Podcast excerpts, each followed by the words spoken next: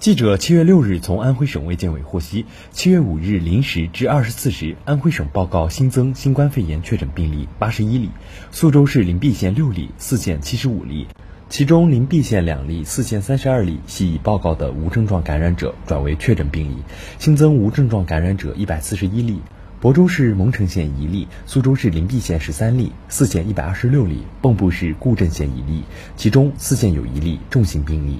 六月二十六日至七月五日二十四时，安徽省共报告确诊病例二百六十七例，其中境外输入一例。苏州市灵璧县七例，泗县二百五十九例，共报告无症状感染者一千零二例。据苏州市泗县新冠肺炎疫情防控应急指挥部介绍，被发现的重型病例为老年男性，八十五岁，未注射过新冠疫苗。该病例已送至苏州市市立医院救治，目前病情平稳。新华社记者徐海涛、戴威。恩辉报道。